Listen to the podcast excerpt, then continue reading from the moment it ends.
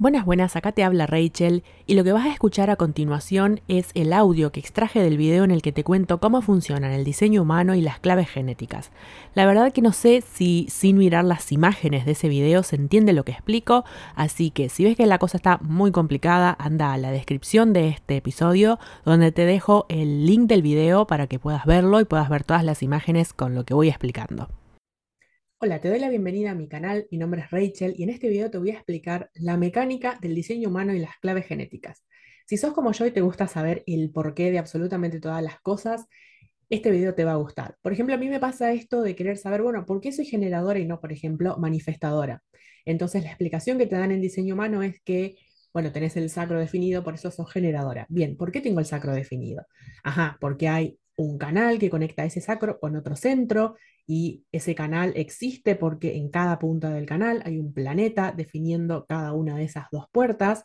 Entonces, ¿cómo es que ese planeta llega a terminar ahí en esa puerta y no en otro lado? Me da esta sensación de que el diseño humano se empieza a explicar directamente como dando por sentado que la gente ya sabe lo que significa cada cosa o ya sabe lo básico y me parece como que queda ahí un poco ese hueco de, bueno, ¿y cómo es que alguien llega a ser el tipo energético que llega a ser o por qué ciertas puertas están definidas y ciertas puertas no? Entonces, si querés saber el porqué de todo o tenés línea 1 en el perfil, este video te va a gustar. Para comprender cómo funciona el diseño humano, vamos a empezar con el círculo zodiacal. En astrología, la circunferencia del zodiaco se divide en 12 signos. En diseño humano, esa misma circunferencia se divide en 64 porciones. ¿Por qué? Porque tenemos en el I Ching 64 hexagramas y porque en nuestro ADN hay 64 codones. Este círculo que ves acá afuera en negro son los hexagramas y estos números que ves acá en el círculo del medio son lo que en diseño humano se llaman las puertas. Entonces, por ejemplo, vamos a agarrar la puerta 28 y como el hexagrama, de ahí viene su nombre hexa 6, tiene 6 líneas, podemos tener puerta 28 línea 1, puerta 28 línea 2 y así hasta el 6. Entonces, cuando vos te fijes en tu body graph, vas a ver dos columnas de números, que son los planetas, y vas a ver que es un número, un punto y un número que va del 1 al 6. Entonces, el primer número es la puerta, el segundo número es la línea. A su vez, esas 64 puertas están repartidas en los nueve centros del body graph. ¿Cuáles son esos centros? Corona o cabeza, ashna, garganta o laringio, centro geo, centro de la identidad, centro del ego, de la voluntad o también llamado corazón, el plexo solar, que es el centro emocional, la raíz, el centro sacro o sacral, y el vaso, y abajo dice esplénico porque en inglés, si lo buscas, se llama spleen, entonces por ahí, si te suena parecido, lo podés ubicar. Estos cuatro centros, el ego, el plexo solar, el sacro y la raíz, son centros motores. Explicado así en mis palabras, estos cuatro centros generan energía, mientras que los demás centros como que filtran la energía. Bien, acá tenemos un body graph. Tenemos por un lado la columna de planetas del día en que nacimos. Si vos superpones ese círculo con 64 puertas sobre tu carta natal de astrología, vas a ver que esas porciones van a coincidir, por ejemplo, que vas a tener el Sol en la 38, la Luna en la 26, etc. Pero acá en diseño humano tenemos otra columna de planetas y que es la del día de la fecha de diseño, es decir, 88 días antes de nuestro nacimiento, recibimos algo así como un imprinting de condicionamiento. Estos planetas se dice que son, entre comillas, inconscientes en el sentido de que tienen que ver con nuestros ancestros y lo que heredamos en nuestro ADN. Si tuviéramos el body graph completamente en blanco, lo que haríamos es buscar dónde están cada uno de estos numeritos que tenemos en las dos columnas, hacerle un circulito a cada uno de esos numeritos donde tenemos planetas y después ver si se forma solamente un medio canal que se llama puerta colgante o si se forma un canal completo. Si se forma un canal completo, es decir, si se define todo lo que en diseño humano se llama definido, quiere decir que está coloreado, si se define un canal completo, lo que va a pasar es que el centro, que está en cada una de las puntas de ese canal, también se va a definir. Entonces, eso es lo que hace que seamos un tipo energético u otro. Si tenemos centros que no tienen ninguna puerta activada, es decir, que no tenemos planetas en ninguna de las puertas de ese centro, se llama centro abierto. Los centros indefinidos son los que tienen puertas colgantes, pero que el centro en sí no está definido. Y obviamente los centros definidos son los coloreados, y eso Quiere decir que tenemos en el medio, digamos, entre esos dos centros, tenemos un canal que los une que está definido. Vamos a los tipos de auras.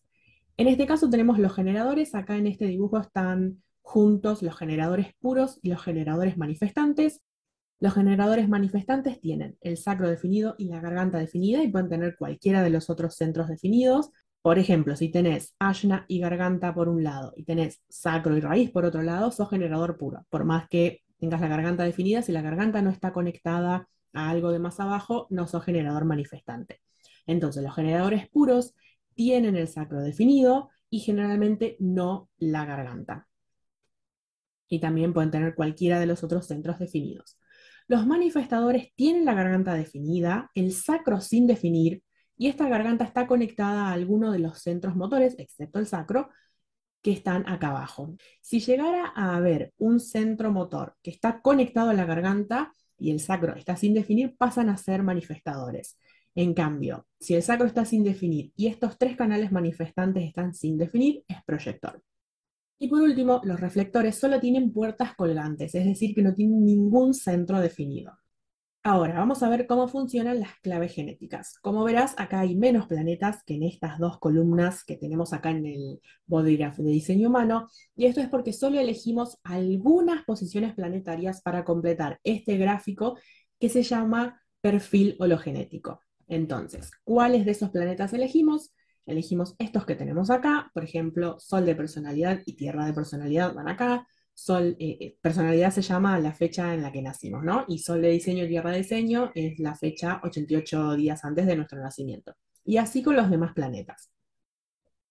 La diferencia de claves genéticas con diseño humano es que diseño humano, por ejemplo, la puerta 38 tiene un determinado significado, dependiendo también de la línea que tenga, pero en claves genéticas ese significado se divide en tres niveles de conciencia. Entonces tenemos, por ejemplo, la sombra, que se trata de victimismo, de miedos, que en este caso es lucha. Tenemos el don, que se trata de amor y servicio, que en este caso es perseverancia. Y tenemos el siddhi, que es una palabra sánscrita que significa algo así como esencia espiritual, que en este caso vendría a ser como la versión más elevada de toda esta frecuencia, y que en este caso es honor. Entonces, ¿cómo funcionan las claves genéticas? Diseño humano es como muy mecánico, es como decir, bueno, vos tenés esto definido, funcionás de esta manera, tenés este tipo energético, funcionás de esta manera. En cambio, claves genéticas es como donde el diseño humano es yang, las claves genéticas son yin, en el sentido de que vos contemplás, que es algo mitad camino entre la meditación y el eh, enfocarte en algo, concentrarte en algo. Entonces vos te pones a pensar, bueno, ¿qué significa para mí la palabra lucha? Y lo dejas ahí flotando en la mente y ya algún insight te va a venir. ¿Qué significa para mí perseverancia? ¿Qué significa para mí honor? Y empezás a observar cómo podés relacionar situaciones de tu vida con estas palabras. A su vez, el perfil hologenético se divide en tres secuencias. La primera es la secuencia de activación o genio, que tiene que ver con nuestro propósito en la vida y lo que venimos a ofrecerle al mundo. Después tenemos la secuencia de Venus, que tiene que ver con nuestras emociones, con nuestras relaciones. Y por último, la secuencia de la perla, que tiene que ver con el mundo material y con la prosperidad. Espero que te haya quedado más claro cómo funcionan tanto el diseño humano como las claves genéticas. Contame acá abajo qué te pareció y nos reencontramos en el próximo video.